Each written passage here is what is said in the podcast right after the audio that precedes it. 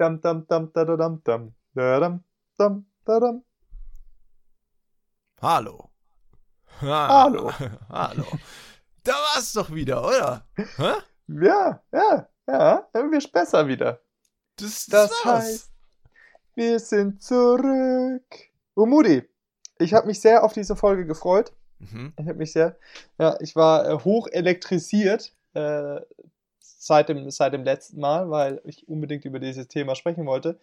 Jetzt bringt das natürlich den Vorteil bzw. Nachteil mit sich, dass du ähm, gegebenenfalls, du hast deine Hausaufgabe gemacht, äh, ganz frisch im Thema bist und ich ein bisschen mit einer Perspektive danach betrachte, was vielleicht auch wieder den Vorteil bringt, äh, ob äh, dass wir vergleichen können, wie wir das jetzt so nach einer Woche äh, sehen. Deswegen, Frage Nummer eins: Hast du deine Hausaufgaben gemacht? Ähm, ja, habe ich, Levi. Ich habe noch eine Sache davor. Äh, ich vermisse deine, deinen Gesang am E- Anfang, äh, das traditionelle Kneckbrot-Gesangs, äh, die Gesangseinlage von Herrn Levi. Ähm, so. Du weißt schon, mit diesem, es ist wieder soweit, es ist, ich kann das nicht so schön wie du. du weißt schon, was ich meine. Äh, das muss nächste Folge mal wieder kommen. Es ist Kanäckebrotzeit. Ja, ja, ja, äh, kommt, kommt wieder. Gut, gut. Äh, ich, ich, ich notiere das mir. Äh, äh, und, und noch bevor wir jetzt starten, ich habe ja eigentlich versprochen, ähm, meine Anger-Management-Tipps mitzunehmen. Und ich wäre kein echter Kanecki, wenn ich das nicht irgendwie wieder mal äh, verpimmelt hätte. Oh. Und zwar bin ich, ja, ich bin, ich bin, ich nehme nicht von zu Hause aus. Ich bin gerade bei meiner Freundin und ich habe es natürlich nicht mitgenommen, äh, weil ich es vergessen habe. Deswegen verschiebt sich das leider um eine Woche. Ich hoffe, ihr verzeiht mir alle. Äh, mehr Culpa, sorry, sorry. Und äh, deswegen jetzt ganz schnell wieder zurück zum Thema. Lieber Umudi, hast du Ja. deine Hausaufgaben gemacht? Genau, äh, Thema. Äh, die meisten Leute, also ihr seid natürlich äh, kranke, ach nicht kranke, was wollte ich sagen? Krasse. Sorry, ihr seid doch nicht krank. ihr seid krasse ähm, Kneckebrot-Fans und Zuhörer voller Leidenschaft. Und deswegen wisst ihr natürlich, was Levi meint mit Hausaufgabe. Und ihr kennt eigentlich schon das Thema, aber ich tue jetzt mal so, als wüsstet ihr das nicht.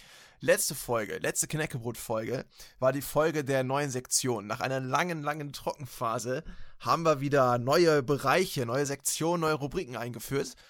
Ähm, falls ihr das letzte Woche verpasst habt, hört mal rein. Die tolle neue Rubrik äh, Geschichten mit äh, nee, äh, Geschichten mit Brot. das äh, könnt ihr euch mal anhören, wo wir uns in Anführungsstrichen lustige Geschichten erzählt haben, die true sind und wirklich so äh, also passiert sind. Und ähm, Teil dieser neuen Rubriken war auch, dass wir wieder eine Hausaufgabe eingeführt haben. Wobei ich weiß gar nicht, ob wir das jemals richtig hatten. Ich glaube schon ein oder zweimal. Aber diesmal, die Hausaufgabe ist gewesen, eine gewisse Netflix-Dokumentation mir anzugucken. Levi hat sich das schon angeguckt, deswegen hatte er eigentlich keine Hausaufgabe, also voll unfair. Aber ich musste mir die auch jetzt angucken. Und zwar ähm, heißt diese Dokumentation äh, The Social Dilemma oder auf Deutsch ähm, das soziale Dilemma auf Netflix sich anschaubar. Und ähm, ja, die Hausaufgabe habe ich gemacht. Äh, Ich habe sie mir angeguckt und zwar tatsächlich gerade erst vor Beginn unserer Aufzeichnung ähm, habe ich mir das Ganze angeguckt. Sehr gut. Und jetzt äh, kommen wir zur spannenden Frage. Wie, wie fandest du sie? Fandest du sie genauso bewegend? Also ich habe ich hab auch ein bisschen noch was gemacht. Ich habe noch ein bisschen recherchiert dahinter und ähm, mir auch so ein paar Gedanken nochmal gemacht. Mhm. Aber äh, ja, bei mir hat die Doku tatsächlich zu, zu Resultaten geführt. Aber bevor ich jetzt irgendwas vorweggreife, sag mal erstmal jetzt dein, dein, äh, deine Einschätzung. An alle Kanekis natürlich, wir reden jetzt drüber, unsere, wie wir es finden. Äh, Das heißt, falls ihr die noch nicht gesehen habt, hört jetzt auf zu hören und schaut sie an, denn sie lohnt sich. Und wenn nicht, auch nicht. Dann dürft ihr auch gerne weiterhören. Levi, du darfst doch niemals sagen, dass sie aufhören sollen. ist doch schwer genug, dass sie anfangen zuzuhören. Du kannst doch nicht sagen, dass sie aufhören. Das muss in Dauerschleife laufen. also, Umudi, was sagst du? Ja, ich überlege gerade, ob das, ob das besser ist, dass ich jetzt was zuerst sage oder ob du kurz sagst, warum du überhaupt wolltest, dass ich das mir angucke. Ob du ähm, vielleicht kurz so ein, zwei, drei Gedanken äußert, warum du glaubst, dass es wert ist, ähm, darüber überhaupt zu reden. Weil du warst ja wirklich letzte Folge, wolltest das ja eigentlich schon machen, aber dann kam mir die Idee, dass ich mir das auch mal erstmal angucken soll. Ähm, also generell auch das Thema wahrscheinlich, je nachdem, wie das jetzt zeitlich alles so läuft, dass wir auch über generell soziale Medien wahrscheinlich reden und den Konsum davon, weil darum geht es auch ähm, in der Dokumentation. Ähm, vielleicht ganz kurz von dir, warum wolltest du denn darüber reden? Was, was ähm, ist da dein Hauptpunkt gewesen? Ähm, also ich habe mich, ich weiß nicht, ob ich es schon erwähnt hatte, eigentlich sehr schwer getan. Ähm, die Doku war ja die ganze Zeit in diesen Top, Top 10 drinne, Deutschland und generell in den Charts. Und ähm, ich hatte eigentlich schon gar keine Lust, weil ich dachte nicht noch sowas, nicht nochmal so Social Network mäßig, ähm, weil man ja eigentlich so die Sachen schon kennt oder vermeintlich kennt. Äh, nachdem mir aber dann gute Freunde und meine Familie dazu geraten hat, die doch immer anzuschauen, äh, habe ich das gemacht und äh, war wirklich dann begeistert, weil, also in dem Sinne, dass die, also wir kommen zu den Kritikpunkten. Es gibt schon ein paar Kritikpunkte, die sehr überspitzt dargestellt und auch, man kann auch sagen, einseitig berichtet. Aber schlussendlich, wie sie das Thema, das doch sehr komplex ist, schon authentisch rüberbringen und mit was für einer Expertise die an den Start kommen. Und diese Message ist schon wichtig, weil diese Informationen, wie ich schon gesagt habe, die sind nicht neu, beziehungsweise wir als Digital Natives äh, sind uns eigentlich oder sollten uns eigentlich schon bewusst sein. Das heißt, das ist nicht wirklich krass viel neue Information, aber die Auswirkungen dieser Information und die Tragweite, das war mir nicht so klar oder wurde halt mir nicht, wurde nochmal mir vor Augen geführt und dann wurde halt auch nochmal die Sinnhaftigkeit der ganzen Social Media des Dilemmas so ähm, nochmal vor Augen geführt, weil jeder kennt's oder auf jeden Fall ich, ich pack mein Handy raus, weil ich kurz an einer irgendeine Bushalte stehe und ohne nachzudenken habe ich bei mir Instagram offen. Das ist, ich gebe ganz offen ehrlich zu, ich bin viel zu viel in Instagram. Äh, ich bin selber gar nicht so groß aktiv, das heißt, ich poste so gut wie gar nichts, aber ich gehe eigentlich immer mein, mein Newsfeed äh, dadurch. Und äh, viel zu oft erwische ich mich einfach, indem ich ohne nachzudenken mein Handy in die Hand nehme und es dann offen habe und dann erst denke, okay, warum habe ich das jetzt geöffnet? Ich hatte das vor fünf Minuten, war ich in Instagram. Äh, und das sind diese Momente der Selbstkonditionierung, die, wo ich mir echt auf die Füße getreten gefühlt habe, als sie das angesprochen haben. Ja, ich habe jetzt ein bisschen weit ausgeholt, aber jetzt Überleitung zu dir. Was mhm. sagst du denn dazu? Äh, nee, alles gut. Ich finde auch nicht, dass du jetzt zu weit ausgeholt hast. Ähm, ich glaube, es macht auch Sinn, so äh, erstmal jetzt am, zu Beginn allgemein zu sagen, was diese Dokumentation überhaupt ähm, macht oder worum es da geht. Also so ganz grundsätzlich gesagt, wir wissen es ja jetzt bestimmt, es geht eigentlich um soziale Medien, soziale Netzwerke und aber nicht nur so grundsätzlich eben einfach nur aufzuzeigen, was jetzt diese sozialen Netzwerke sind. Also es ist jetzt kein ähm, Aufklärungsvideo, was jetzt irgendwie erklärt, was das ist, sondern es geht um die, um diese, diese zentrale Fragestellung, was sind soziale Medien, was wir eigentlich gar nicht glauben, was sie sind? Und welchen Einfluss haben soziale Medien, über die wir uns als Konsument, als Standardkonsument vielleicht gar nicht bewusst sind? Denn ich vermute jetzt mal, die meisten sehen eben diese Plattform vielleicht eher als Unterhaltungsmedium, als ähm, Zeitvertreib. Ja, man guckt sich das an oder mal kurz zu sehen, okay, ein paar Fotos sich angucken, sei es jetzt von Leuten, die man vielleicht kennt, weil das jetzt Freunde von einem sind und die man ähm, bei Facebook hat, bei Instagram oder was es auch immer so gibt. Oder man schaut sich auf YouTube einfach mal irgendwas an, irgendein random Katzenvideo oder vielleicht auch mal irgendein anderes verrücktes Video. Oder man hat YouTubern, äh, man folgt YouTubern eben auf YouTube und man schaut sich regelmäßig das an.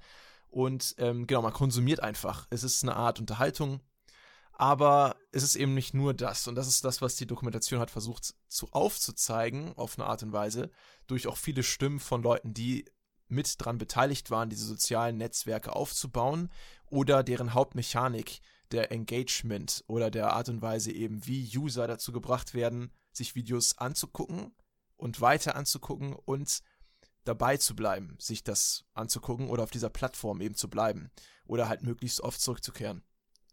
Und es wird auch versucht zu zeigen, dass eben soziale Netzwerke dazu führen, ähm, nicht nur eben Unterhaltung zu beeinflussen, sondern auch die Meinungsbildung von Menschen und das Ganze eben auch sehr viele realere Eingriffe hat, als jetzt wirklich nur dieses abstrakte Unterhaltungsthema. Es hat sehr viel mehr reale ähm, Beeinflussungen. Es kann unsere Politik beeinflussen, es kann unser Denken beeinflussen, es kann unsere Meinungsbildung beeinflussen, es kann beeinflussen, ähm, was für Ideen sich bei uns entwickeln, es kann beeinflussen, wie wir mit anderen kommunizieren. Ähm, und genau das versucht es halt aufzugreifen. Und so generell, genau, Levi hat schon angesprochen, dass es auch natürlich Schwächen hat. Jede Dokumentation hat Schwächen. Ich kann mal ganz grob sagen, was jetzt vielleicht meine Haupt, einer meiner, ich habe ein paar wirklich schwerwiegende Probleme, in Anführungsstrichen, mit dieser Doku. Ähm, ich fand sie interessant und gut. Ich bin jetzt nicht so mega geflasht und begeistert davon.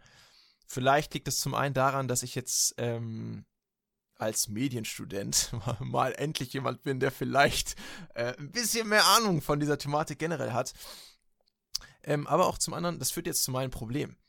Ich habe während der Dokumentation nicht genau verstanden, was die Zielgruppe dieser Dokumentation ist. Ähm, weil zum einen hat es einen, einen kleinen Twist, den ich nicht mag bei Dokumentationen. Das kann man so machen. Ich kann auch verstehen, dass das eine Art und Weise ist, mehr Leute irgendwie ähm, dabei zu halten, die jetzt rein trockene, sachliche Dokumentation nicht mögen. Und zwar gibt es eine kleine fiktive Narrative bei dieser Dokumentation. Ne? Es gibt immer diese Expertengespräche, die zwischendurch gezeigt werden. Also es ist ein Experte, der zum Beispiel bei Facebook gearbeitet hat, der dann ähm, irgendwelche ähm, Erklärungen eben von sich preisgibt oder auf Fragen antwortet, die diese Interviewpartner gestellt haben. Und ähm, dann gibt es aber zwischendurch immer so Parts, wo eine Familie gezeigt wird, die hat irgendwie drei Kinder und es wird halt gezeigt, wie diese Kinder mit sozialen Medien agieren. Und ähm, es wird halt so eine kleine Story irgendwie auch erzählt, so visuell. Und es wird versucht, diese, diese Mechanismen, die es halt gibt, um Leute dabei zu halten, sich das anzugucken, ähm, die werden auch so ein bisschen visualisiert durch drei Charaktere und sowas. Ähm, das ist halt ein Stilmittel, was ich persönlich nicht mag. Aber das größere Problem ist bei mir, versucht der, also was versucht der Film zu erreichen? Will der Film aufklären oder will der Film erziehen? Ähm, weil der Film spricht nicht die Leute, finde ich, also spricht nicht die Generation an, die am stärksten vielleicht davon beeinflusst ist. Momentan, also die, die äh, Generation Z, also die Generation, die quasi mit Internet aufgewachsen ist und mit diesen sozialen Medien, also wirklich als Anfang, die kennen die Welt nicht vor sozialen Medien, die spricht ihr diese Dokumentation auf jeden Fall nicht an. Ähm, sondern ich finde ich find irgendwie diese, diese Grundnatur, es wirkt zu sehr wie ein Aufklärungsvideo für Eltern, die dann irgendwie dafür verantwortlich sind, vielleicht ihre Kinder dann aufzuklären. Was auch in Ordnung ist, was auch in Ordnung ist. Aber ich glaube, diese grundsätzliche Einstellung hat mir so ein bisschen gefehlt, wen das jetzt alles anspricht, weil es hat jetzt keine allgemeine Ansprache gehabt. Ähm, zumindest so ich hab, so ist es auf mich, ähm, hat so auf mich gewirkt. Und das fand ich dann so ein bisschen schade, dass das mehr in diese Richtung irgendwie abgedriftet ist. Es gab immer mal andere mh, hm, Schwingungen, also es war immer mal so ein bisschen anders, aber so grundsätzlich war irgendwie die Richtung, ähm, genau dieses, dieses Erzieherische. Und ich weiß halt nicht, ob das gut ist, einen Zuschauer so anzusprechen. So, weil ich glaube, viele Leute, die sich das auch angucken, die werden zwar schon vielleicht zustimmen mit den Sachen, die da gesagt werden. Aber ich glaube, was Leute nicht mögen, ist, wenn sie erzogen werden. Wenn, wenn ihnen gesagt wird, ähm, das ist falsch und du musst das anders machen. Ähm, Zumindest auf die Art und Weise, wie es der Film vielleicht auch gemacht hat. Aber ich habe jetzt lange genug geredet. Es gibt noch andere Punkte. Ganz, mal ganz kurz, ähm, Levi, was, was jetzt Levi vielleicht dazu zu sagen hat. Wir reden ja auch noch jetzt die restliche Zeit auch noch darüber. Deswegen, ähm, ja, Herr Levi, sagen Sie, sagen Sie mal. Äh, ja, äh, definitiv. Das, das habe ich bei meinen großen Kontrapunkten auch aufgeschrieben gehabt. Mit, äh, mit der fiktiven, mit der fiktiven Erzählweise ähm, das ist ja dann eine Fiktion und keine Dokumentation mehr. Das heißt, es wird eine subjektive Meinung von dem Regisseur äh, Orlowski äh, ja damit reingepackt, was schlussendlich ja auch einen Einfluss auf unsere Sichtweise hat, die nicht mehr objektiv, die nicht mehr objektiv ist. Ähm, ich stimme, also das ist, kann man, kann man mögen oder kann man nicht mögen. Das ist glaube ich, nochmal ganz schön zur visuellen Unterstützung da. Äh, ich bin da nicht ganz deiner Meinung oder beziehungsweise einer anderen Meinung, Sichtweise mit der adressierten Zielgruppe, weil ja, die adressiert sich nicht an die Generation Z und finde ich, ist wäre da auch völlig falsch mit der, mit der Message so. Und ja, das ist halt schon, das hat sehr viel Pathos, ist der Weckruf, es ist nicht 5 vor 12, quasi 5 nach 12. Ähm, aber du musst jetzt mal oder so habe ich das wahrgenommen, die den Kern des Problems, also die, die adressiert ja verschiedene Probleme, ne? da muss man jetzt auch nochmal differenzieren. Es ist natürlich die Jugendlichen, die dann in, in, in dieser Social-Media-Welt gefangen sind und nach Idealen streben, die jetzt nicht der Realität sind. Aber das viel gravierendere Problem, was sich da rausgelesen hat, ist dieser Einfluss auf ganze, auf ganze Länder, ne? also auf ganze Regionen. Und das war das, wo ich den, den die, das Ausmaß nie vor Augen geführt hatte. Und da, das war für mich das Krasse und das auch was schlussendlich so hängen geblieben ist. Und da ist die Adressierung schon wichtig, weil alleine die äh, zu zeigen, wie diese äh, Filterblasen äh, von Social Media funktionieren und wie sich dann Fake News verbreitet und wie viel, viel schneller und wie du, wenn du dann denkst, du bist in, du hast die Wahrheit gefunden, wenn du jetzt ein in Anführungszeichen Andersdenkender bist, wie schnell du dich in so einer Filterblase verlieren kannst. Das heißt, du kriegst auch gar keine andere Information mehr. Das, das ist das, finde ich, das wahre Kernproblem oder das Problem, was ich so am, am größten wahrgenommen habe. Und da finde ich, ist es sehr, sehr wichtig, dass wenn jetzt irgendjemand anschaut, der jetzt äh, sagt, mal, es ist ein, mal ganz bös gesagt, es ist ein AfD-Wähler, der sagt, es ist immer nur äh, die, die öffentlichen Medien sind gekauft und es sind alles sowieso nur Fake News.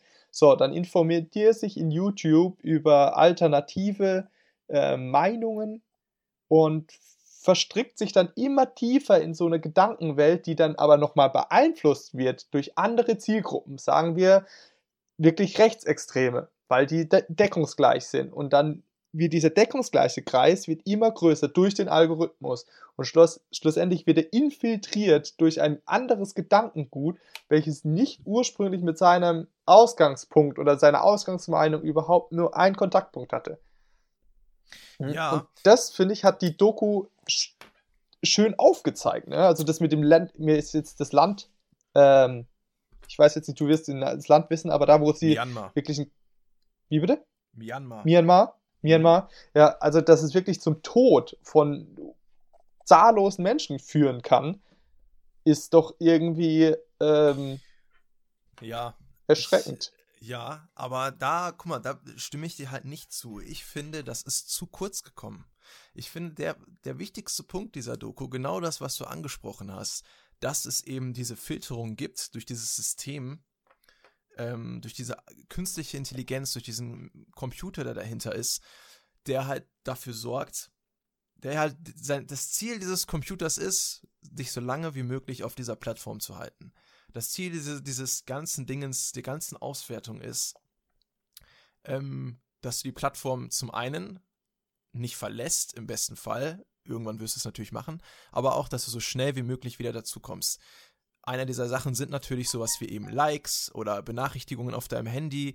Ähm, ich fand auch sehr cool diese eine Frage, was auch so ein Gründer gestellt hat. Warum, wenn du eine Notification bekommst, zum Beispiel von Instagram, kriegst du ja nicht das Bild angezeigt, zum Beispiel, dass zum Beispiel jetzt geliked worden ist oder was geshared worden ist, sondern nur die Notifikation ist, gibt ein neues Bild. Weil das Ding will dich natürlich zurück in die App bringen und damit auch auf das Potenzial, noch mehr Zeit in dieser App zu verbringen. Ähm, und dann halt noch dieses diesen schlimmeren Rattenschwanz dahinter, dass du in dieses, was auch im Film ähm, als Begriff gefallen ist, sind halt diese Rabbit Holes, die es zum, vor allem auf YouTube zum Beispiel gibt. Was bedeutet das? Diese künstliche Intelligenz zeigt, die macht dir halt Videovorschläge basierend auf den Sachen, die du schon geguckt hast. Und wenn du jetzt einmal auf ein Video klickst, was halt in dieses Rabbit, äh, Hole führt, also eine ganz spezifische äh, Menge an Videos quasi, ein, ein Pool von Videos, dann bist du mehr oder weniger wirst du da reingesogen. Das ist wie so ein schwarzes Loch, in dem du, du bist erst am Rand von diesem schwarzen Loch, ja. Zum Beispiel klickst du auf das erste Video, ähm, was alles Mögliche sein kann. Es kann so ein Conspiracy-artiges Ding sein. Ein Beispiel im Film war ja so Flat Earthers oder sowas, kann irgendwie sein, ist die Erde wirklich rund? Kann irgendwie zum Beispiel im erstes Video sein. Was du anklickst. Ist noch irgendwie breit genug gefächert, glaube ich, als Frage, dass man auch so als Otto Normalverbraucher einfach draufklickt, klingt, klingt halt irgendwie interessant, klingt nicht zu reißerisch irgendwie, sondern es ist so eine, einfach nur eine Fragestellung. Und das ist quasi das erste Video, was dich ans schwarze Loch bringt. Und wenn du draufgeklickt hast, gibt dir YouTube halt Vorschläge, die immer weiter, immer stärker in eine Richtung gehen. Dann kriegst du immer mehr Vorschläge, die in das Thema gehen. Ist die Erde wirklich flach? Ähm, und dann vielleicht immer mehr in Richtung, die Erde ist flach dann wird es vielleicht zu einer Aussage. So, und dann kriegst du immer mehr persönliche Sachen und es geht dann immer weiter. Es gibt immer andere Verschwörungstheorien, weil das System dann vielleicht merkt, aha, du sprichst generell auf vielleicht Verschwörungstheorien an und es fängt dir an, auch andere Vorschläge zu machen. Coronavirus ist ähm, nicht echt. Demokratie existiert nicht. Du wirst kontrolliert von der Regierung, etc. pp. Und es geht immer weiter, immer weiter. Du wirst immer tiefer reingesogen, bis du quasi aufgesaugt bist und ne, du, du kommst nicht mehr raus ohne externe Hilfe. Aber ich finde, dieser Punkt ist nicht stark genug hervorgebracht worden und vor allem auch die Konflikte, die dadurch entstehen können, genau diese Kriegssituation zum Beispiel in Myanmar, das war viel zu kurz. Das waren von dieser 90 Minuten Doku, waren es irgendwie nur so zwei Minuten Bilder, die du bekommen hast, in so einem Nebensatz irgendwie gezeigt. Auch übrigens in Myanmar wurde eine ganze Bevölkerungsgruppe dadurch irgendwie äh, aus dem Land getrieben und ähm, gewalttätig eben äh, vertrieben vor diesem Land. Das war viel zu kurz. Und was ich halt meine mit diesem, mit der Ansprache der Zielgruppe. Und das Problem, das Grundproblem, was ich mit dieser fiktiven Erzählung habe, ist, dieser Jugendliche wird zu sehr in den Vordergrund gestellt. Es wird nämlich ein Jugendlicher gezeigt, der dann irgendwie ähm, anfängt, sich Verschwörungstheorien irgendwie auf Instagram anzugucken und dann am Ende auch auf so einer Veranstaltung irgendwie landet, so einer Demo von irgendwelchen Verschwörungstheoretikern und da von der Polizei irgendwie aufgegriffen wird. Ich glaube, was so unterbewusst bei einem Zuschauer auftreten kann, der sich das jetzt anguckt und nicht reflektiert genug ist, der denkt dann, das ist vielleicht ein Problem von Jugendlichen und Kindern. Der denkt dann vielleicht, ach, das sind die jungen Leute, die keine Ahnung haben, wie man damit irgendwie umgeht. Das ist die komplett, finde ich, falsche Message. Der Film hätte aufzeigen sollen, das ist ein Problem, was alle betreffen kann und vor allem Leute, die halt auch älter sind, weil auch das sind Leute, die super schnell radikalisiert werden können, weil sie vielleicht als älterer Mensch schon viel eher in schon einer Ecke sind. Ja, ein älterer Mensch hat vielleicht schon viel eher eine Einstellung, die dann immer weiter unterstützt wird durch soziale Medien. Und ich finde, das hätte man viel stärker aufzeigen sollen, dass auch Menschen, die 30, 40, 50, 60 sind, genauso stark in diese Maschinerie eintauchen und genauso stark eben beeinflusst werden und eine Filterung ihrer News haben ihre Filterung ihrer, ihrer Wahrheit, ihrer Facts, die sie bekommen, ähm, dass sie sich auch nicht eigentlich mehr, dass sie sich einfach, dass sie nicht vertrauen sollten auf diese ganzen sozialen Medien. Das ist einfach nicht rausgekommen. Und das meine ich halt mit diesem erzieherischen Ding.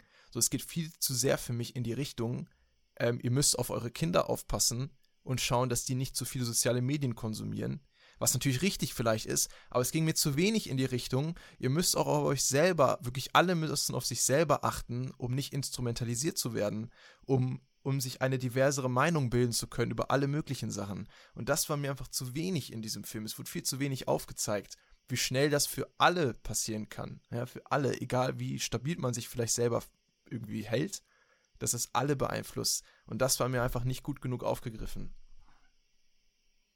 Ja, das ist interessant. Also das habe ich zum Beispiel gar nicht so, so wahrgenommen. Also ich habe wirklich diesen Appell eher auch mit an Erwachsene gesehen. Ähm, fand ich auch schade, dass die ähm, Informationen für äh, über Myanmar und so, also wirklich die Sachen recht kurz angeschnitten worden sind, lag aber wahrscheinlich auch daran, dass sie halt auch versucht haben, eine große Range an, an Auswirkungen aufzuzeigen. Also das Thema alleine, da könntest du ja eine Dokumentation drehen. Und ähm, ich glaube, ich habe mich halt nur an den Punkten so angesprochen gefühlt, die wirklich mich so tangieren. Also weil das war auch, das hängt in Zusammenhang mit meinem ersten, äh, mit meiner ersten Auffassung. Und zwar ähm, Social Probleme und so, was für das für Jugendliche Auswirkungen hat und so, das, das kennen wir. Oder da, also, oder kenne ich halt auf jeden Fall und habe damit schon viel Kontakt gehabt. Deswegen ist das für mich auch gar nicht jetzt so krass äh, rausgekommen. Und ich habe auch die, die, diese Meinung, die du da rausgehört hast, dass es rein das Appell nur an die Kinder geht, habe ich gar nicht so wahrgenommen. Also ich habe diesen Appell wirklich so äh, wahrgenommen auch an Erwachsene. Und deswegen finde ich das auch gerade für Erwachsene sehr, sehr, sehr wichtig, dass die sich damit auseinandersetzen. Weil ja, ich sehe Erwachsene wirklich, die schon, sagen wir, nicht ganz so viel Kontakt mit Social Media haben oder nur in ihren Gruppen oder so unterwegs sind, dass es da ganz schnell gefährlich werden kann, weil die wissen nicht, was eine Filterblase sind. Die sind, die gehen davon aus, dass der Newsfeed bei allen gleich aussieht. Und das ist schon irgendwie eine ganz, ganz wichtige Sache. Ja, ja ist es auch. Ist es auch. Aber ich finde trotzdem, ich glaube auch nicht, dass es das Ziel war, der Doku, diesen Appell zu haben, dass es an Kinder geht. Ich glaube nur, dass das wirklich sehr stark diese Wirkung hat. Vor allem auch wegen diesem fiktiven Teil, weil da ist halt dieser Jugendliche unterwegs, der dann dieses Problem quasi bekommt, halt in so eine Filterblase reinzukommen. Und in dieser fiktiven Erzählung sind es halt die Eltern, die versuchen, dieses Kind auf eine Art und Weise vielleicht davon auch wegzubringen. Weil die Mutter, es gibt dann so einen Punkt, die Mutter packt dann irgendwie das Handy in so eine Box, die dann halt getimed ist. So irgendwie, die Mutter sagt dann so, am, am Tisch wird jetzt irgendwie für eine Stunde das Handy nicht mehr benutzt ähm, und packt das dann Ding dann in die Box. Ähm, und dann kommt die jugendliche Tochter und bricht das dann aus dem Ding raus.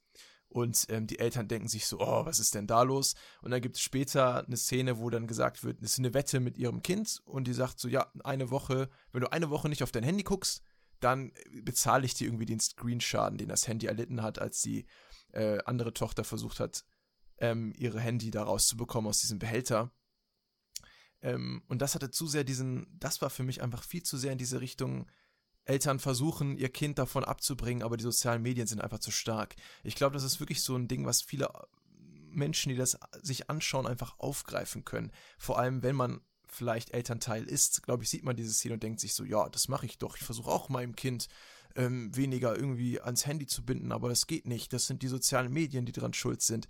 Was natürlich auch nicht falsch ist, aber es ist, geht mir zu sehr durch diese fiktive Erzählung auch in diese Richtung. Ähm, und ich glaube, auch ohne dieses fiktive Ding wäre das Ding noch besser gewesen. Ganz ehrlich, hätte man auch noch mehr, mehr Zeit gehabt, vielleicht am Ende noch mehr darauf einzugehen, wie diese Filterblasen entstehen, noch mehr darauf einzugehen, diesen Prozess, wie langsam das anfangen kann und wo das dann enden kann und sowas. Dann hätte man auch dafür vielleicht mehr Zeit gehabt. Ähm, ja, das, das, fand ich, das fand ich echt schade.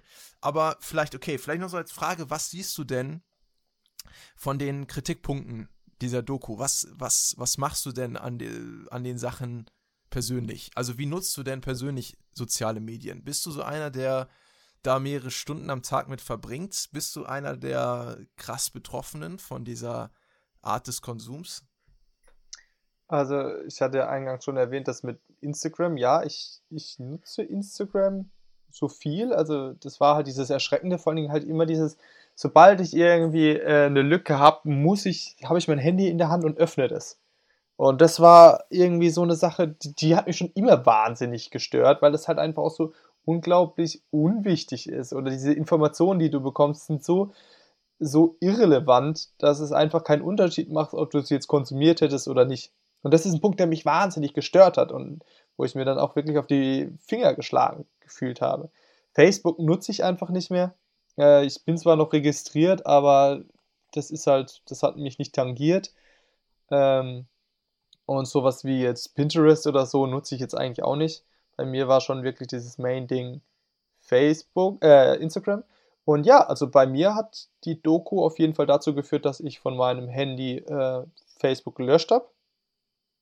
Äh, einfach, weil ich habe die sowieso nie geöffnet, da kann ich es auch runterlöschen. Ähm, und Instagram habe ich jetzt zeitlich begrenzt. Äh, und also du kannst ja in den Einstellungen so machen, dass du eine Bildschirmzeit und ich habe auch generell meine ganze Bildschirmzeit begrenzt. Also meine Programme, auf die ich viel in viel Zeit investiere, die einfach unnötig sind, ähm, die sind jetzt bei mir zeitlich begrenzt.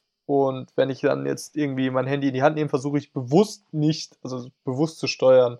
Ich mache jetzt Instagram nicht auf. Ja. Ja, wirst, cool. du denn, wirst du denn daraus was mitnehmen? Ähm, ja, also, hm. Ich bin ehrlich, äh, ich sag jetzt mal provokativ nein, weil, ähm, ich habe, ich benutze eigentlich keine sozialen Netzwerke. Ich habe, ich habe nie Facebook gehabt. Äh, und auch nie auf meinem Handy gehabt, das heißt, davon war ich auch nicht betroffen. Ähm, TikTok habe ich installiert, benutze ich aber nie, weil ich einfach nicht, weil ich da keinen Unterhaltungswert sehe. Ähm, die beiden, das eine soziale Netzwerk, wobei, ob das, ja, es ist doch, es ist ein soziales Netzwerk, ist halt äh, Instagram. Das benutze ich. Aber halt auch nicht auf einer persönlichen Ebene, weil ich habe auch keinen Instagram-Account, wo ich meine persönlichen Fotos teile. Habe ich nicht. Ähm, deswegen fällt dieser Aspekt weg von, das war auch ein Ding, was die Dokumentation angesprochen hat, ne? Diese, diese erhöhten Zahlen von ähm, physisch, äh, psychischen Erkrankungen, die soziale Medien halt auch hervorrufen können, bei Jugendlichen zum Beispiel. Ähm, und auch die Fakt, also faktisch äh, gestiegenen Zahlen von ähm, Selbstmorden und ähm, äh, Verletzungen, die man sich selbst ähm, zufügt, ähm, in Relation ähm, zur Entstehung von sozialen Medien. Also so zeitlich gesehen, da wurde so ein Graph gezeigt und dann der Anstieg und gezeigt, jo, hier wurden soziale Medien quasi erfunden und ab da ist es halt nach oben geschnellt.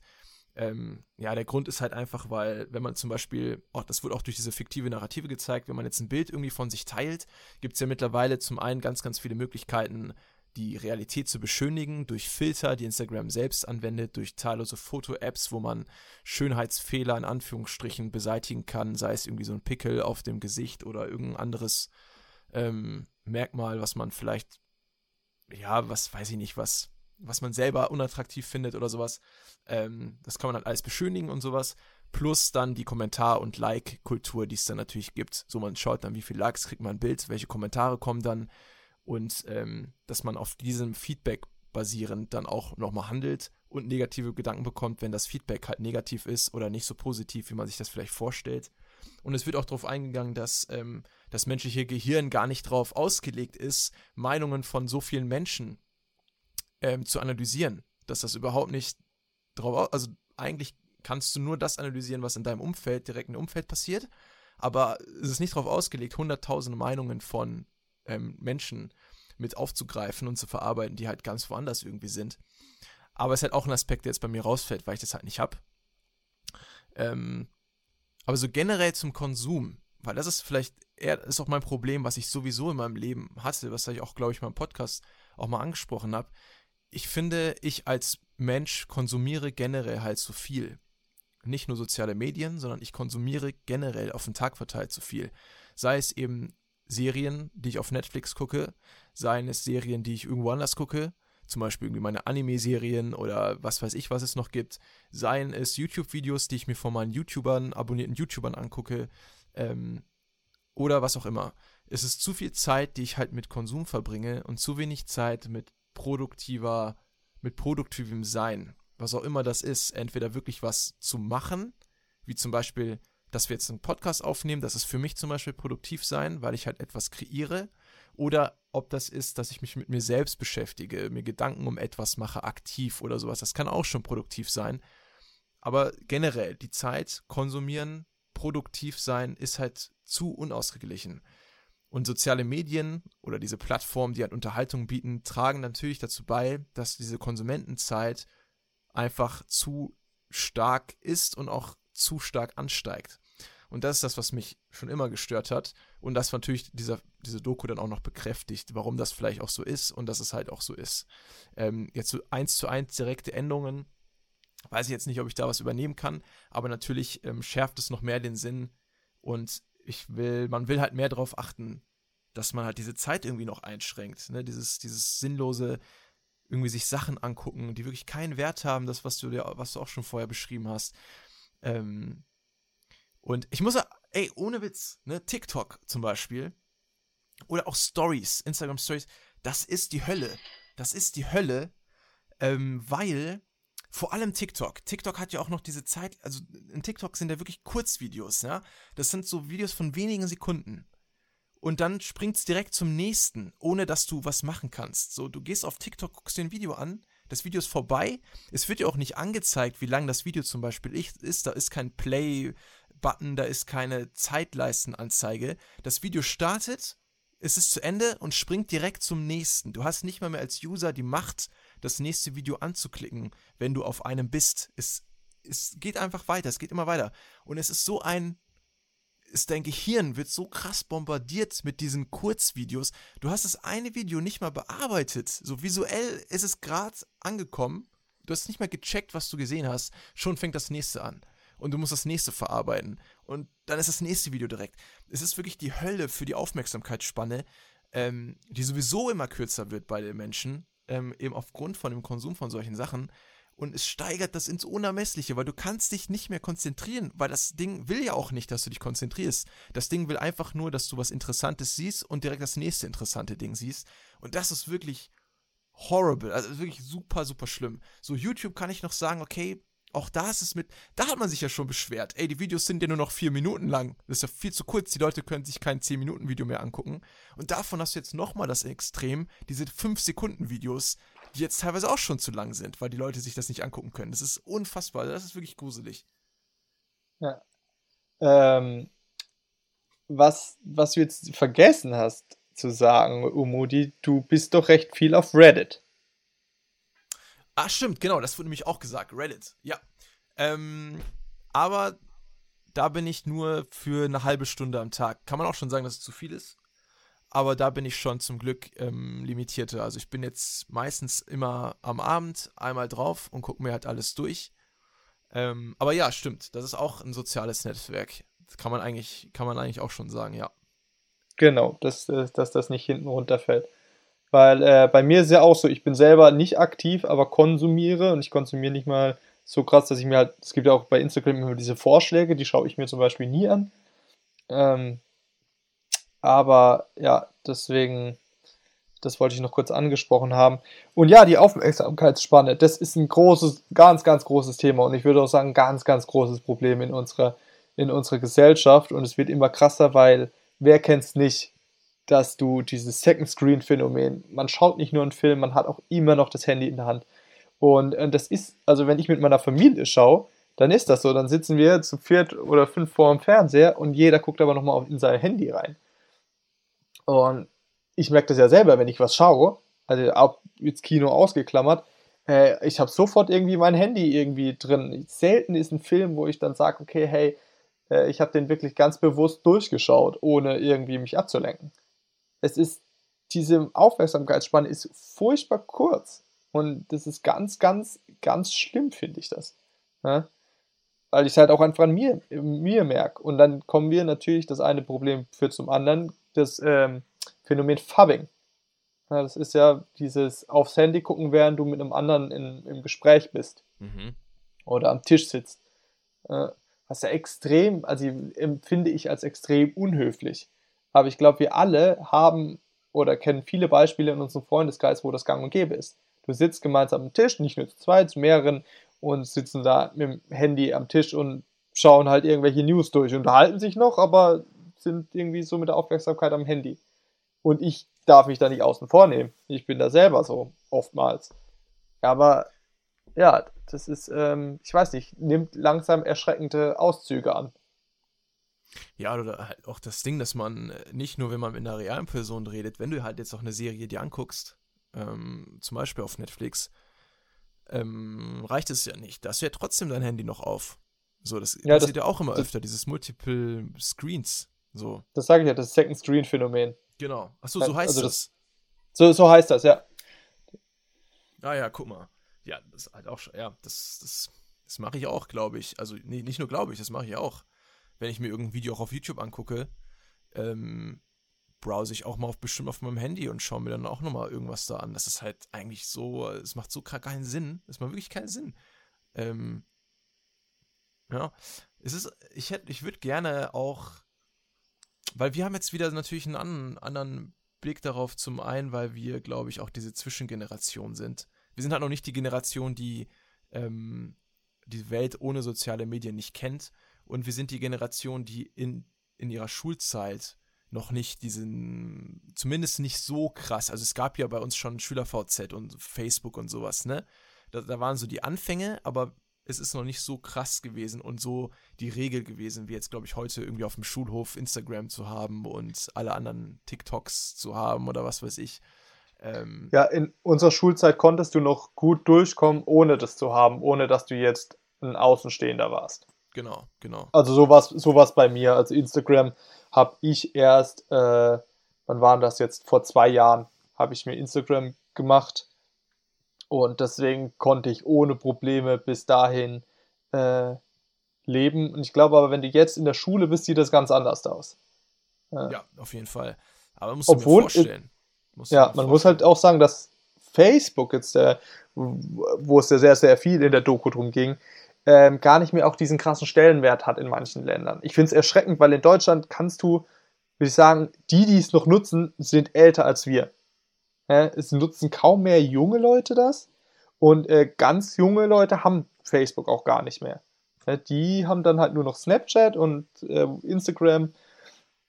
Äh, aber skandinavische Länder beispielsweise, die, da ist Facebook noch das einzig wahre. Also die haben sowas wie WhatsApp, haben die nicht. Die kommunizieren alle nur über Facebook Messenger. Hm? Mhm. Und die, was in der Doku ja auch angesprochen worden ist mit Myanmar, das ist in vielen Ländern so. Also auf den Philippinen ist auch so, dass die meistens Unternehmen, Restaurants und so, wenn die Webseiten haben, haben die einfach nur Facebook-Pages. Das heißt, da ist auch Facebook auch noch ein riesen, riesen Ding. Und ähm, ja, deswegen lässt sich das auch nicht irgendwie pauschalisieren. in Deutschland ist so ein bisschen die Bewegung weg halt davon.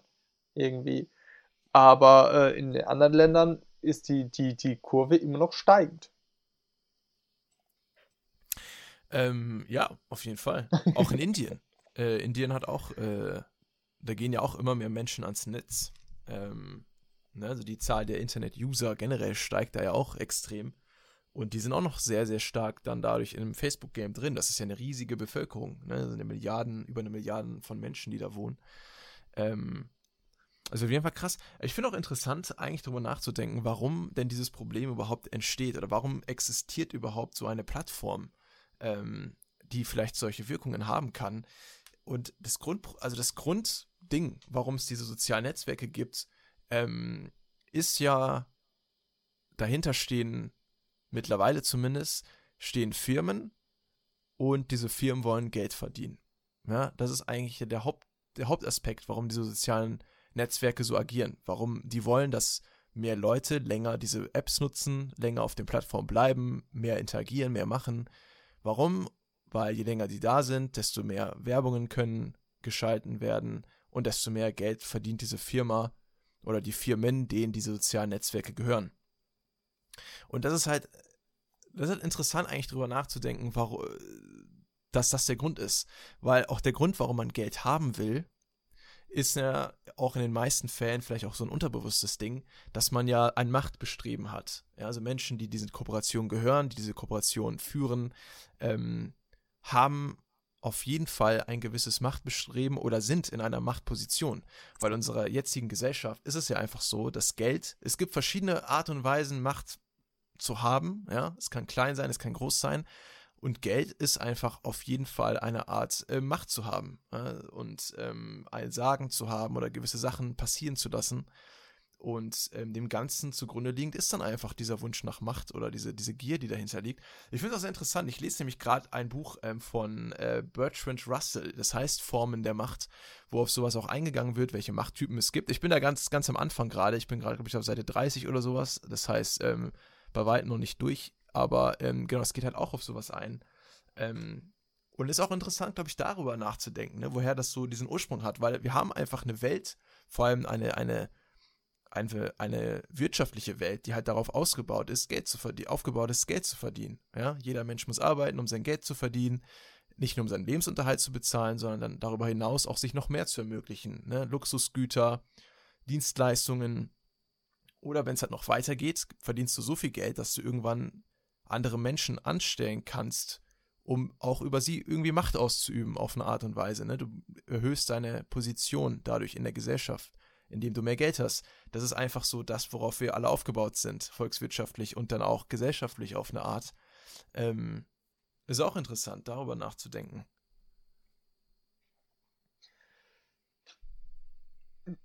Das Thema ist irgendwie verrückt also je länger ich drüber nachdenke, weil äh, das haben sie ja auch ein bisschen angesprochen, diese, dieses Paradoxon, was immer mitschwingt. Die haben den Like-Button eingeführt. Und wenn du jetzt mal so drüber nachdenkst, ist ja eigentlich was Tolles, ne? Du hast eigentlich nur, nur die, die Möglichkeit zu sagen, es gefällt dir. Ne? Du kannst quasi keine negative Botschaft machen. Mhm. Dass dann aber, dass die Leute äh, depressiv werden, weil sie nicht genug Likes bekommen und sich darüber differenzieren, das ist denen ja nie in den Sinn gekommen. Das würde mir, wenn ich sowas entwickle, denke ich auch nie in den Sinn kommen. So weit kannst du gar nicht denken. Aber das ist, das zeigt dieses Problem der Eigendynamik aus, auf. Das heißt, dieses Netzwerk wird eine Eigendynamik und wird dann in, zum Zahnrad mit unseren eigenen äh, physiologischen Grundbedürfnissen oder so. Also bin, ich bin in dem Metier natürlich kein, kein Experte, aber ähm, der Grundgedanke von einem sozialen Netzwerk ist ja was Gutes, was Positives. Auch natürlich, wenn die jetzt Geld machen würden. Wir verkaufen unsere Aufmerksamkeit für Werbung, ist ja per se nicht schlimm, ist ja okay. Aber äh, diese Auszüge und diese Ausmaße, die das dann eigentlich annimmt, die sind ja einfach das Erschreckende. Das ist aber jetzt, das führt mich auch zu dem Punkt, den ich noch an der, an der Dokumentation nicht so gut fand. Und zwar war das halt sehr, wie schon gesagt, sehr, sehr, alles mit sehr viel Pathos erzählt. Und es ist wirklich, es ist kurz vor Ende. Aber ähm, es gibt ja auch Bemühungen, die dagegen steuern. Und jetzt schon. Also ein Beispiel dafür ist ja, dass Instagram äh, probiert, die Likes nicht mehr anzuzeigen. Ne? Die haben ja diese A-B-Test gemacht, wo sie eine, einer Zielgruppe äh, die, die Likes gar nicht mehr angezeigt haben. Um genau jungen Menschen äh, davon zu sensibilisieren, dass die Likes nicht aussagen, wie gut was ist. Und das kam, das wurde mit keiner Silbe angesprochen. Mhm. Ja. Ähm, oder auch der Schritt von äh, Twitter, ähm, ah, ich krieg's nicht mehr ganz zusammen. Was hat Twitter genau gemacht? Das war ja, die, glaube ich, schreiben ja jetzt auch bei Tweets, die keine Fakten sind oder die keine, keine Beweislage haben, werden ja auch als solches mittlerweile gekennzeichnet. Ja, War das nicht so ja, also dieses Ding mit Trump? Ne? Trump benutzt ja auch Twitter als ähm, krasse Plattform natürlich, um da seine Meinungen zu verbreiten. Und dass er auch dieses, ähm, dass Twitter da halt auch eingreift mittlerweile und bei gewissen Aussagen halt dann irgendwie, ich weiß, ich benutze leider kein Twitter, ich weiß halt nicht ganz genau, was sie machen. Schreiben die da drüber irgendwie, dass es nicht hinterlegt oder wird der Tweet gelöscht? Irgendwie sowas. Ich bin mir, auf jeden Fall haben die da auch jetzt mittlerweile irgendwie eine Maßnahme ähm, halt dazwischen geschaltet, um diese politische Beeinflussung ein bisschen zu unterdrücken unterdrücken. Ja, das als, also äh, die so, sozialen Medien als politisches Werkzeug ist irgendwie eine Sache, die wir halt in Deutschland nicht ganz nachvollziehen können oder ich nicht so ganz nachvollziehen kann, weil ähm, das halt bei uns nicht so gang und gäbe ist. Amerikaner, die sich da nur als, also Twitter ist ja deren Hauptkommunikationsmittel und wenn du dir mal halt anschaust, wie viele äh, äh, Follower jetzt Trump hat und wie viele Biden, äh, ist das ja schon irgendwie auch erschreckend. Also ich weiß gar nicht, der ist ja, der ist ja im 80 Millionen und der andere nur 16 oder ich will jetzt keine falschen Zahlen nennen, wie ich das so gerne mache. Aber ähm, dass da halt wirklich politische Aussagen und Meinungen dann publiziert werden, die dann nur die Zielgruppe erreichen und die dann wirklich äh, diese Lager immer weiter entzweien, was sie auch aufgezeigt haben, kannst du dir in Deutschland nicht so wirklich vorstellen, weil wir halt nicht dieses Zwei-Lager-System haben. Aber trotzdem ist es halt, wenn du in deiner Filterblase bist und jetzt nur der einen Partei folgen würdest äh, und jetzt wieder Beispiel AfD, nur der AfD zuhören würdest, dass du dann die Wahrheit gar nicht wirklich, also die Wahrheit in Anführungszeichen, äh, gar nicht wirklich wahrnimmst. Und das ist irgendwie das so ein bisschen das Gruselige. Und das geht Hand in Hand mit dem Fakt, dass sich halt äh, Fake News fünfmal schneller verbreiten als echte News. Ja. Ich weiß nicht, ob wir dieses, also wir haben auf jeden Fall dieses starke Zwei-Lager-Ding nicht wie in Amerika. Aber, ähm, also zum einen geht es, finde ich, langsam schon in so eine Richtung. Denn die Lager, die es bei uns halt gibt, immer mehr, ist halt AfD oder nicht AfD. Weil ganz ehrlich, wenn man mal jetzt so ein bisschen in die Politiklandschaft guckt, mittlerweile kann man ja die meisten anderen Parteien, die nicht AfD sind, nicht mehr wirklich voneinander unterscheiden. Und sie versuchen es ja auch nicht mehr. die meisten Parteien, die wollen, die wollen CDU, SPD, die wollen immer trotzdem mehr Stimmen als die anderen. Aber so grundsätzlich ähm, wirkt es halt wie ein Einheitsbrei und AfD.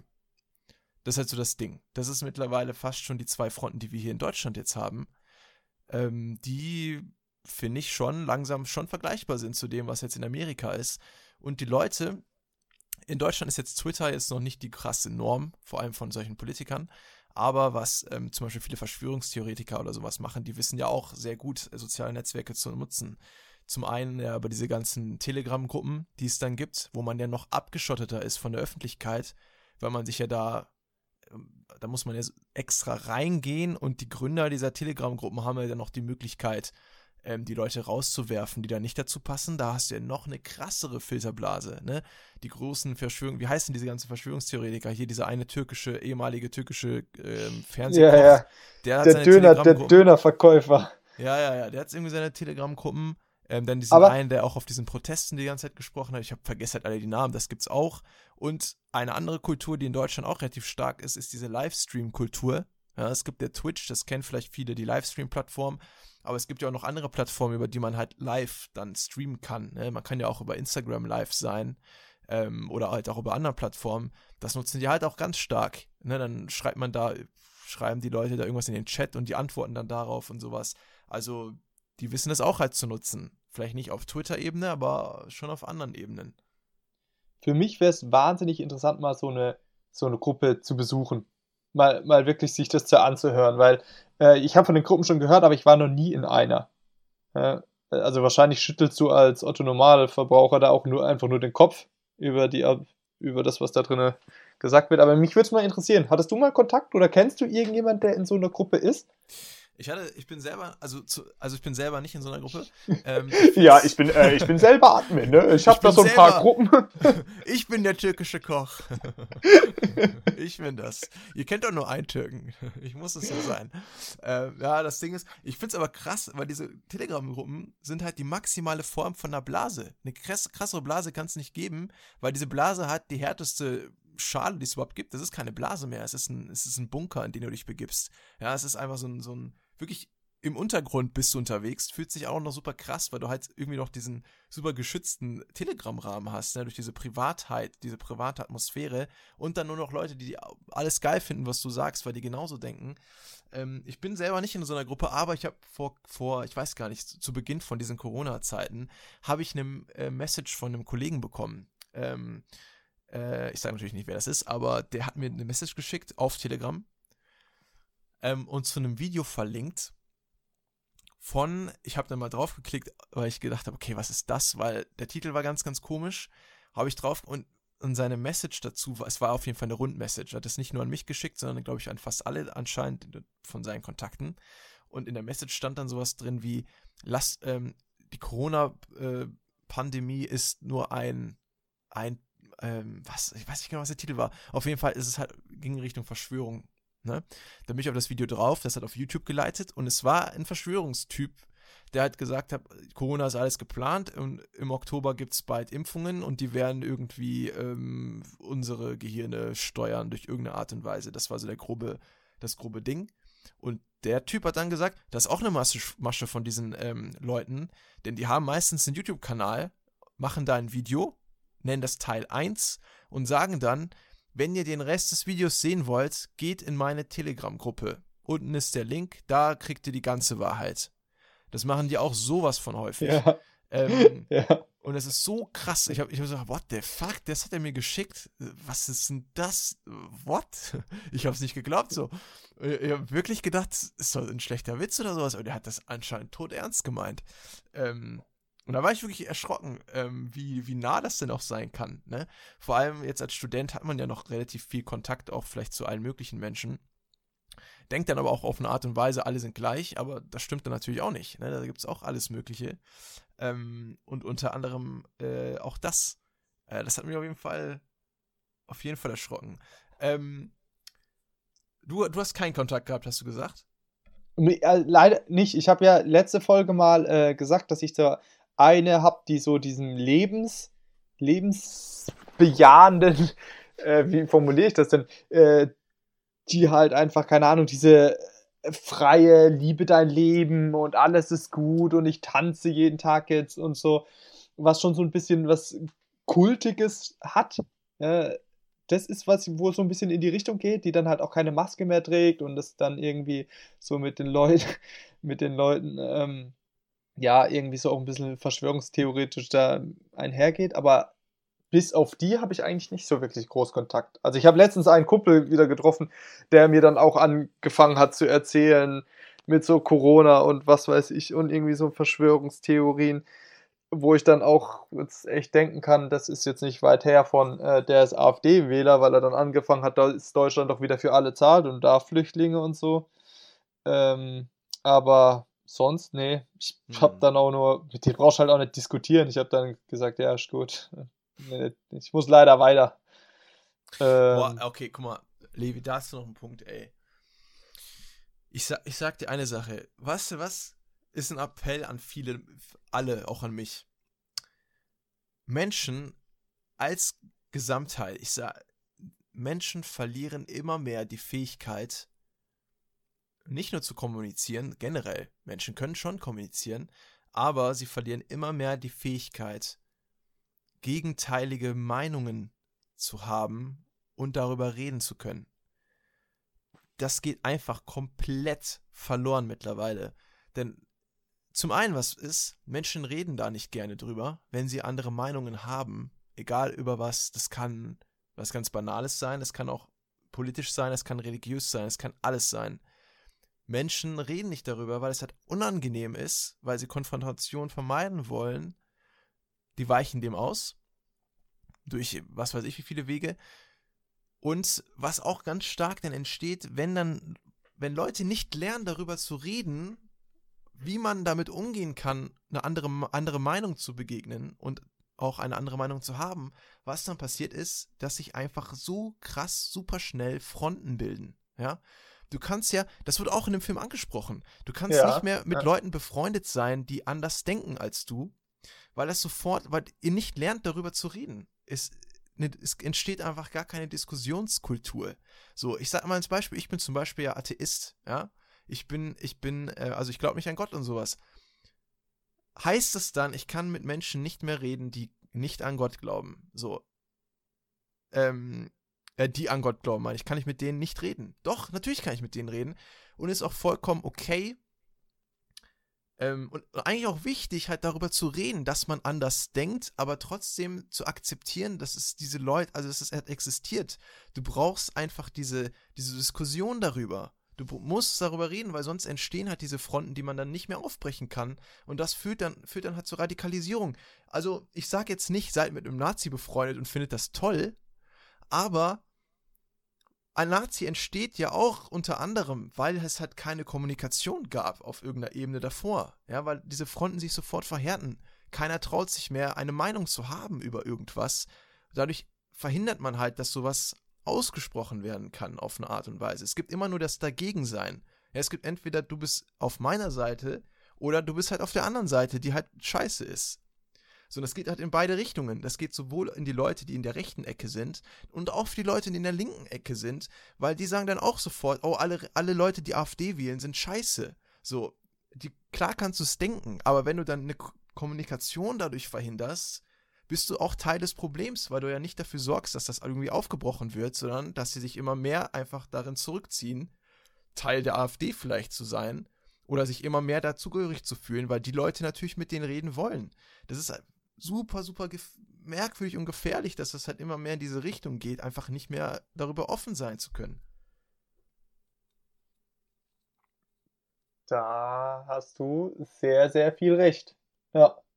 Ich weiß Auf nicht, jeden ich frage dich jetzt mal, wie, wie viel wirklich diskutierst du mit Leuten, die eine andere Meinung als du haben? Also wirklich, wie viel redest du wirklich darüber? Extra, also, sage ich jetzt mal, wenn das zum Beispiel auch, auch auftaucht. Oder weichst du immer aus? Ja, man muss sagen, ich bin ja einer, der super gerne diskutiert. Also, ich will, ja, ich bin in die Scheue, nicht eine gegenteilige Meinung zu haben. Mhm. Aber was du angesprochen hast, wo ich jetzt dann erstmal wieder mich rechtfertigen wollte und so, nee, du hast recht. Das war, dieser Bekannte ist, den, den kenne ich von dir, ist kein guter Freund und so. Aber ja, der hat halt angefangen so dann von seiner Ding zu, äh, von seiner halt irgendwie Masken gegen Corona und so. Und ich habe da echt gesagt, ja, weißt du, jeder soll machen, wie er will oder was weiß ich. Äh, ich bin aktiv nicht drauf eingegangen, äh, weil ich nicht mit dem diskutieren wollte. Weil ich dachte halt, lasse ich ihn. Und ja, wenn wir alles so lassen würden, dann wird sich da nichts ändern. Ja, da, wir müssen offen und kommunikativ dagegen treten und dem sagen, hey, guck mal hier und da, es ist vielleicht gar nicht so, wie du denkst. Und dann äh, zu überzeugen. Es ist und? diese, ich weiß nicht, es ist bei mir diese Müdigkeit, die Müdigkeit, ja. die eingekommen ist. Dieses, ich bin's leid. Ich bin's leid, den Leuten das zu sagen. Und wenn sie an so eine Scheiße glauben sollen, dann sollen sie dran glauben. Aber ja, das ist die falsche Einstellung. Das ist, äh, man müsste da hingehen und sagen, hey, guck mal, so und so sieht's aus. Das Problem ist, und da kommen wir jetzt äh, zu dem, zu dem Experteneffekt, der, der wurde ja auch in der Doku angesprochen, ne? Mhm. Ja, ich weiß, ich, den Danny-Kruger-Effekt, glaube ich, so heißt er. Ähm, das ist ja das, was genauso gefährlich, das so ein bisschen gefährlich macht. Das heißt, ich kenne mich wenn jetzt so einer hinkommt mit AfD, gutes Beispiel, weil ich bin so einer, der sofort klauen, i, AfD, geh mir weg und ich will mit euch gar nichts zu tun haben. Ähm, das ist aber, wenn mir jetzt jemand sagt, der AfD wählt und der irgendwie zu überzeugt dahin ist, könnte ich mit dem auch gar nicht wirklich groß reden, weil ich habe eine sehr eingefahrene Meinung dazu und ich habe diese ganzen, also ich könnte jetzt gar nicht wirklich auf einer großen sachlichen fundierter Ebene mit dem diskutieren, sondern ich finde halt einfach, ich kann halt sagen, okay, ich finde die, die Werte, die durch die AfD suggeriert werden, die finde ich schlecht, weil das halt irgendwie sehr viel mit Rechtspopulismus zu tun hat. Dann sagt er, ja, okay, bla bla bla, aber guck mal, guck mal, guck mal, guck mal, guck mal, guck mal, aber ähm, so und so ist es, dann kann ich gar, gar nichts mehr entgegenleisten, weil ich mich gar nicht noch weiter mit dem Thema auskenne. Und das schon allein dieser Fakt es, es zeigt meine eigene Schwäche auf, weil ich mich damit auseinandersetzen könnte aber dass ich halt auch gar nicht äh, mit ihm diskutieren will, weil ich im Endeffekt dann vielleicht verlieren würde, wenn es sowas wie einen Gewinner und Verlierer gibt. Verstehst du?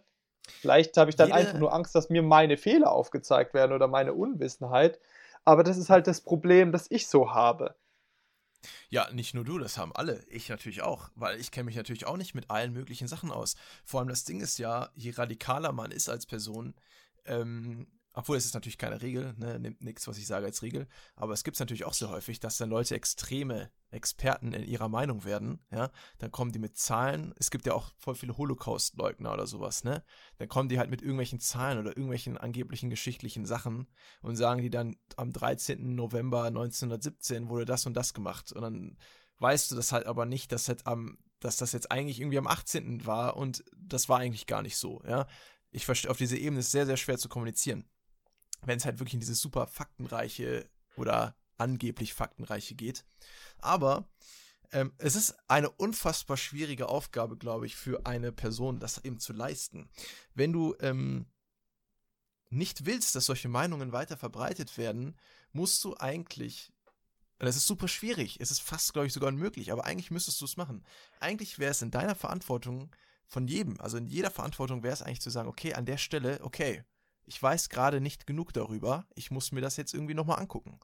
Und dann schaut man sich das halt nochmal an und dann wäre es der richtige Schritt, nochmal aktiv auf diese Person zuzugehen und zu sagen, hey, ich habe mir das nochmal angeguckt und hier und hier habe ich gesehen, das stimmt, finde ich ja gar nicht so. Oder ich habe da irgendwie ganz was anderes gelesen. Wo hast du denn deine Informationen her?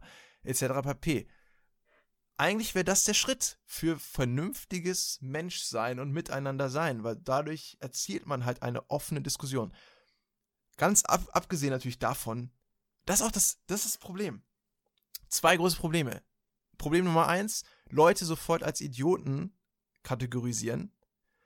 Punkt Nummer zwei, das habe ich auch schon mal angesprochen im Podcast, dein Ziel kann, wenn dein Ziel ist, ich habe Recht und die andere Person muss sehen, dass ich Recht habe. Wenn das dein Ziel ist, was dich drivet, ja, was dich nach vorne bringt, ist das für dich selber toxisch, weil das wirst du in 90% der Fälle einfach nicht schaffen. Dass du derjenige bist, der am Ende der Diskussion dann dasteht und sagen kann, ha, ich habe ihn überzeugt. Ja, das wird einfach nicht passieren zu 90% Was aber passieren kann, ist, du hast diese Diskussion geführt, ja, diese Gedanken wurden ausgetauscht und im besten Fall warst du halt nicht der Einzige, der das gemacht hat, ja. Und durch die Gesamtheit an Diskussionen und Gesprächen, die dann entsteht, entwickelt sich vielleicht auf lange Zeit gesehen, auf, weil es ist halt ein Langzeitprozess, auf lange Zeit gesehen eine andere Meinung in dieser Person, durch auch andere Erfahrungen, die er sammelt. Du wirst nicht die Person sein, die den, äh, die Änderung hervorbringt, vor allem nicht in dem 10-Minuten-Gespräch oder selbst wenn es eine Stunde geht, das wird nicht passieren. Ja, das schaffen die größten Wissenschaftler nicht. Ja, aber auf die lange Zeit gesehen ist das vielleicht eine Möglichkeit, Veränderungen zu schaffen. Ja? Und selbst allein, dass diese Möglichkeit dann vielleicht da ist, ist es eigentlich wert, sich darin zu engagieren, aber es ist halt unfassbarer mentaler Aufwand für einen und das will sich einfach keiner machen. Das ist einfach nicht, das ist einfach viel zu anstrengend für Menschen. Es ist einfach so. Es ist natürlich viel einfacher, dich mit Leuten zu umgeben, die dann sofort sagen, ja, hast recht, habe ich auch gesehen. So. Oder ja, finde ich auch. Die sind alle Trottel, die da, die glauben, das ist das und das. Ist halt viel einfacher. Und ich verstehe es ja auch. Ne? Ich bin ja auch nicht mit zehn Leuten befreundet, auf die ich, mit denen ich dann immer irgendwie eine Stunde lang diskutiere darüber, warum ich glaube, dass das vielleicht nicht so richtig ist, was die gesagt haben oder denken. Es ist viel zu anstrengend. Es ist einfach so. Ähm, deswegen, eine Lösung habe ich natürlich auch nicht. Also es ist, es ist, ein, es ist halt schwierig. Tja, und was ist die Moral von der Geschichte? Ja, was ist die Moral, Levi? Was ist die Moral? Man kann, das ist halt immer das Problem, man kann halt immer nur diese Standardappelle geben. Denkt ja. nach, ne? Äh, also, wichtig, wichtig, also das ist, ich glaube, wir wissen das jetzt alle irgendwie oder haben auch das Gefühl, weil wir reden jetzt schon wirklich über eine Stunde und ich habe das Gefühl, weißt wir kratzen nicht mehr ansatzweise nur an der Oberfläche. Es ist halt irgendwie dieses Thema, wir haben ganz viele Aspekte auch noch gar nicht beleuchtet. Ja, ja. Also wir haben ja wir haben die wirklich die, Aus, die Auswirkungen auch von den Kindern oder so mal vielleicht kurz angeschnitten oder ähm, das Thema ist uferlos. Aber das, was mhm. du so zum Schluss gesagt hast, das, das ist schon wichtig irgendwie. Nur aus eigener Müdigkeit oder irgendwie, was weiß ich, aus welchen banalen Gründen man sich da immer vorlügt, äh, Konfrontation zu scheuen, ist, äh, ist einfach falsch. Und es ist, es ist, ist gut, wenn andere Leute andere Meinung haben. Ich diskutiere gerne und ich habe natürlich auch gerne Recht. Ich bin kleiner Rechthaber, aber es ist halt auch, weißt du, ich bringe dich ja auch nicht jetzt um, weil du jetzt nicht ähm, den Wert von dieser Doku so siehst wie ich. Noch nicht. Du kommst nicht nee. an mich ran. ähm, es ist da einfach auch irgendwie wichtig und ich glaube, das sollte man irgendwie auch nochmal reflektieren und man muss nicht immer schlussendlich das letzte Wort haben. Übrigens auch eine große Lehre aus meinem Anti-Aggressionsbuch, das ich auf mhm. jeden Fall nächstes Mal dann sage. Äh, es ist vielleicht auch einfach mal wichtig, wie du gesagt hast, dem eine andere Sichtweise vielleicht aufzuzeigen und vielleicht sagt er, hey, okay, bevor ich jetzt wieder auf meine Demo gehe und mir wieder einen gleichen Mist anhöre, vielleicht gucke ich da mal selber nach, ob da vielleicht doch was dran ist. Auch wenn man vielleicht nicht gewinnt, äh, steht der Tropfen hüllt den Stein. Und deswegen, weiß ich nicht, braucht es, glaube ich, bei, der, bei dem Thema irgendwie nochmal eine Folge oder nochmal irgendwie einen Anstoß. Auf jeden Fall, Kenneckis, das ist ein Thema, ich glaube, jeder hat irgendwie Erfahrungen, irgendwas dazu sagen. Ihr seid äh, wie immer herzlich aufgerufen, euren Mist, ähm, eure Meinung, eure, eure Gedanken mal irgendwie selber aufzuzeigen. Und vielleicht ist irgendwie ein gravierender Punkt, den wir jetzt noch gar nicht beleuchtet haben. Ja, also immer, immer noch raus damit. Ähm, ja, folgt uns auf Instagram und auf allen sozialen Medien. Äh, ja, Mann. like unsere Bilder. Äh, ist schon nice, ja, nice ja. Kram dabei. Also, also nutzt diese sozialen Netzwerke nicht mehr, aber folgt uns halt trotzdem. Ne? Also seid halt genau. cool. Ja. Folgen, dann könnt ihr ähm, die App löschen, aber der Account ist dann trotzdem gefollowt. Ja. Ihr könnt einen neuen äh, machen. Hast du noch einen Abschluss, Abschlusssätze, Abschlussgedanken? Darf's, äh. jeder hat jetzt noch einen Abschlussgedanken, würde ich sagen. Ein, ein Abschlussgedanke? Ja ich wünsche, der Abschlussgedanke, ich wünsche mir eine Lösung für meine zukünftigen Kinder. Mhm. Dass es da irgendwas gibt. Und ich weiß nicht, also die, die, die Teilnehmer in der Doku, die sagen ja, sie, die Kinder dürfen es gar nicht nutzen. Ob das wirklich die richtige und beste Lösung ist, weiß ich nicht, glaube ich nicht. Aber mein Abschlussgedanke ist, dass ich irgendwie gerne irgendwie eine Lösung hätte, finden würde oder es dann irgendwann gibt, dass, die, dass das Netz, die Problematik in der Zukunft nicht mehr ist. Und was wir gar nicht besprochen haben, dass diesen, den, die, das Ende, das Ende unserer Gesellschaft äh, angekündigt haben. Durch, darauf sind wir jetzt gar nicht eingegangen. Das ist vielleicht ein Punkt, auf den wir auf jeden Fall mal irgendwann nochmal eingehen sollten. Ja, stimmt. Äh, wir können ja auch gerne nächste Woche eine zweite Folge machen. Oder den Anfang ähm, darüber noch ein bisschen. Ähm, wir sind ja da komplett frei. Wir können ja, wir können ja nächste Woche mal schauen. Ja, wir sind ja jung und wild, ne? Wir, und wenn, wild. Wir, wenn wir das wollen, dann machen wir das einfach so. Wir können auch gern mal nächste Woche vielleicht auf die Präsidentschaftsreden äh, eingehen, auf das, was Trump auch gesagt hat. Äh, oh, ja. Das wäre auch mal vielleicht das was, ne? Vielleicht ist es nächste Woche schon alte News, aber na gut. Ähm, okay, hast du noch was zum Abschluss? Oder? Nee, nee, nee äh, ich, übergebe, ich übergebe das, äh, das Wort an dich, ja. das letzte Wort. Und ähm, sag dann noch immer wieder Tschüss, weil ich nicht das letzte Wort abgeben kann. Wir sagen am Ende nochmal gemeinsam Tschüss, das ist ja, okay. ist ja immer klar. Ähm, ja, meine Abschlussgedanken äh, sind einfach nur ähm, das seid einfach offen. Wirklich. Ich glaube, viele Menschen glauben, dass sie offen sind, aber sind es nicht wirklich. Seid offen. Umgebt euch auch mit Leuten, die ganz anders sind als ihr. Das ist auch, weil es einfach wichtig ist. Ähm, wenn ihr eine starke Meinung habt und wenn ihr wirklich glaubt, diese Meinung ist die richtige, dann wird diese Meinung auch standhalten gegenüber anderen Meinungen. Weil wenn andere Meinungen euch dazu bringen, euch zu hinterfragen und ihr euch damit noch mehr beschäftigt, dann werdet ihr erkennen oder halt die Ansatzpunkte dafür finden, eure eigene Meinung halt noch weiter verstärken sogar zu können. Und auch gegen alle anderen möglichen Menschen. Ähm, und im besten Fall schafft ihr euch ein breiteres Bild über alles Mögliche. Ja, scheut euch nicht dafür, seid kein soziales Faultier. Ja, geht nicht nur zu Leuten, die auch Fußball mögen, geht zu Leuten, die auch mal Basketball schauen. Versteht ihr, wie ich meine? Wir sind, wir alle gucken, wir sind alle Teil von. Es gibt unterschiedliche Sportarten einfach. Versteht ihr? Es ist alles Sport. Ja, nur weil es eine andere Sportart ist, ist es nicht, ähm, müsst ihr es nicht verteufeln. Ja, es sind andere Sportarten, aber die benutzen vielleicht auch einen Ball. Oder spielen halt im Team. Oder weiß ich nicht. Ja, ihr werdet, ihr werdet, glaube ich, ein breiteres Bild und einfach ein äh, bereichenderes Leben dadurch haben, indem ihr einfach offener seid. Oder zumindest mal hinterfragt, was Offenheit vielleicht bedeuten kann. Ähm, das war's eigentlich. Ich natürlich auch. Alle. Ne? Man redet immer drüber und ist es selber wahrscheinlich nicht. Ähm, ja, aber wir können, wir können nur das Beste geben als Menschheit. Das ist das, was wir tun können. Und äh, mit diesen Worten Sagen wir Tschüss, Levi, oder? Dann sagen wir Tschüss, Levi. Ja. sagen wir, sagen wir, sage ich auch mal Tschüss, Levi. Tschüss, liebe Umudi. Das war eine, ich würde sagen, eine sehr denkvolle äh, Folge. Also, ja. Kann man, Dann, kann man sagen, ja. Kann man, nicht deiner Meinung, aber okay. Dann fick dich doch. ich hasse dich. Wir sehen uns auf der nächsten Demo. ja, echt. Also, Umudi, Habt eine schöne Woche. Kanekis, haltet die Ohren steif und wir hören uns nächste Woche wieder. Kussi.